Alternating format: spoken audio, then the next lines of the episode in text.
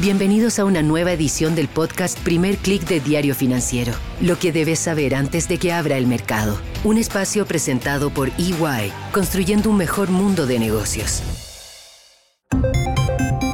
Muy buenos días, soy Marcela Vélez y desde Londres comento con ustedes las noticias que deben saber para comenzar el día. Bienvenidos a Primer Click de Diario Financiero. Buenos días, es lunes 11 de septiembre, espero que hayan descansado durante el fin de semana. Les cuento que comenzamos este lunes con un dólar a la baja. Sí, después de haber visto cómo la divisa estadounidense subía y subía en las últimas sesiones, hoy se toma un respiro. Sigue, eso sí, en torno a niveles que no habíamos visto desde marzo, así que todavía no podemos hablar de un cambio de tendencia lo que vemos hoy es la reacción a las intervenciones que se dieron desde Japón y también en China. Los bancos centrales de ambos países salieron al rescate de sus monedas que habían sido fuertemente castigadas. Recuerden que el viernes cerramos con el yuan en su menor nivel en los últimos 16 años. Había sorprendido ya de cierta forma la falta de una acción más decidida de parte de Beijing. Bueno, eso se dio esta mañana cuando el Banco Central fijó el tipo de cambio en un rango por encima del que esperaba el mercado. Esto llevó a la idea de que va a haber una acción más decidida de parte de Beijing para defender la moneda, pero también se interpretó como una señal más de que el régimen de China no va a dejar deteriorar los indicadores económicos, en este caso también el valor de la moneda mucho más. Hay cierto optimismo rodeando nuevamente China. Ya habíamos hablado cómo tuvimos eso temporalmente la semana pasada, esta idea de que las medidas que se han anunciado hasta ahora van a ser suficientes para impulsar el consumo. Ganan algo de fuerza después de que se reportara un repunte de las ventas de automóviles en agosto. El mercado esperaba ver una ligera alza de 2%, desde lo que fue una caída de 1,4% en julio y lo que se reportó fue un repunte de 8,4% anual de las ventas en agosto. Hay la idea de que Beijing va a lograr impulsar nuevamente el consumo, mejorar la demanda interna, que ha sido el factor más débil en este proceso de desaceleración, sin necesidad de un masivo paquete de estímulo fiscal como lo hiciera durante la última crisis financiera. Esto sumado a la acción que se dio desde la parte monetaria lleva a ese optimismo que se refleja también en el precio de los commodities, específicamente los metales industriales, y vemos, por ejemplo, que el cobre sube a esta hora 1,47% en Londres. Los commodities se benefician, a excepción del petróleo, que opera con una baja de 0,50% a esta hora, los commodities se benefician de esa debilidad del dólar, que no fue solo impulsada o solo una reacción a lo que se anunció en Beijing, también fue una reacción a la intervención verbal que se dio en Japón.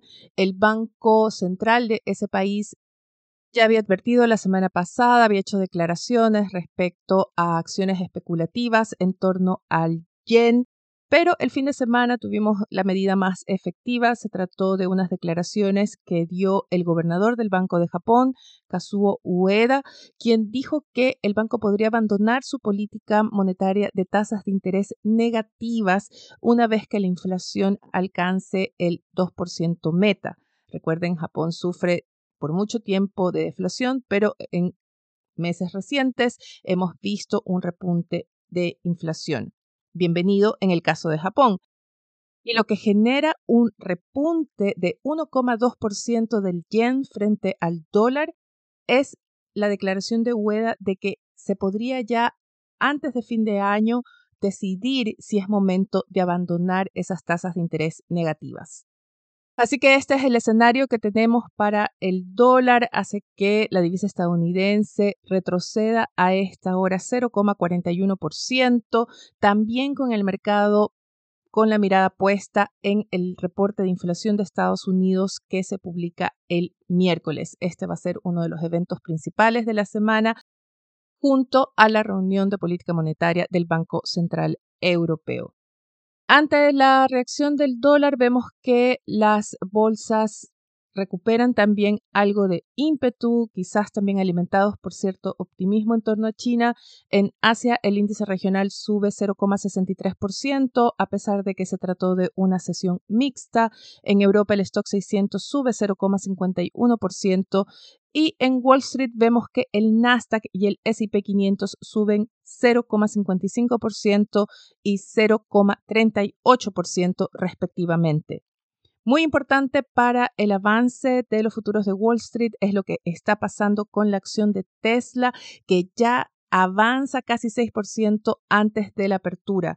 Las acciones de la empresa de Elon Musk se benefician de un reporte de Morgan Stanley que mejora las expectativas de la acción, recomienda sobreponderar esta acción en los portafolios, citando avances en la supercomputadora Dojo que está desarrollando Tesla como parte de su programa de inteligencia artificial. Otra tecnológica que está en la mira es Apple, que está también avanzando hoy antes de la apertura, sube ya 0,76%. Esta es una acción muy golpeada la semana pasada por esos reportes de que Beijing va a vetar o está tratando de limitar el uso de iPhones en China y Mañana tendremos la presentación de este evento de otoño que hace siempre Apple y donde se lanzaría el iPhone 15. Para hoy no tenemos grandes eventos en agenda. En la región tendremos datos de producción industrial tanto en México como en Uruguay. En Chile la agenda está copada por los 50 años, la conmemoración de, o el recuerdo más bien de los 50 años del golpe de Estado de 1973.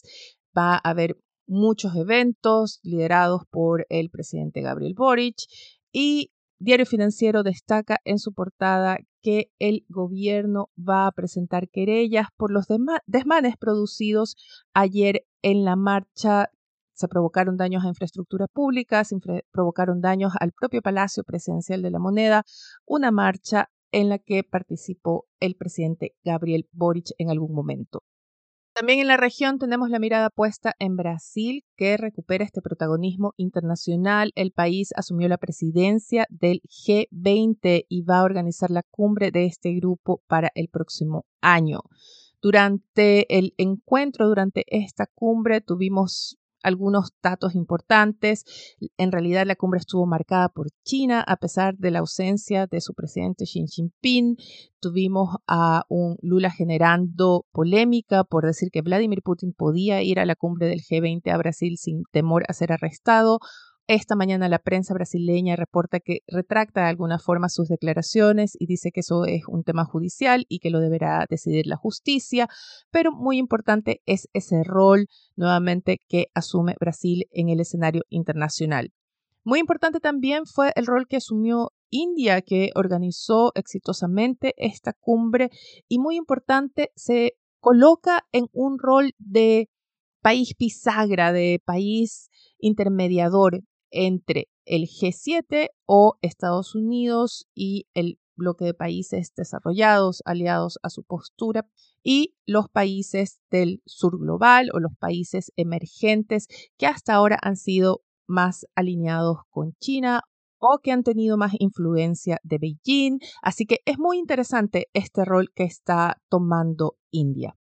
Antes de despedirme, quiero comentar con ustedes la portada de Diario Financiero que titula con una entrevista a la presidenta del Banco Central, Rosana Costa, quien advierte de cierta preocupación por el impacto inflacionario que podría tener el alza del tipo de cambio. Tenemos que ver cómo se comporta el dólar en las próximas jornadas. Y también los quiero invitar a, si no lo han hecho todavía, que escuchen nuestro especial de la semana pasada tuvimos al Head of Research of BTG Pactual México hablando sobre ese rally mexicano y él asegura que hay factores estructurales que todavía permiten ser positivos acerca de ese mercado. Con esto me despido por ahora, sigan actualizados de las noticias del día y más visitando nuestro sitio web de f.cl y tfsud.com para las noticias de negocios de Latinoamérica. Eso es todo por ahora, les deseo que tengan un buen inicio de semana. Nosotros nos reencontramos mañana. Esto fue el podcast Primer Click de Diario Financiero. Lo que debes saber antes de que abra el mercado. Un espacio presentado por EY, construyendo un mejor mundo de negocios.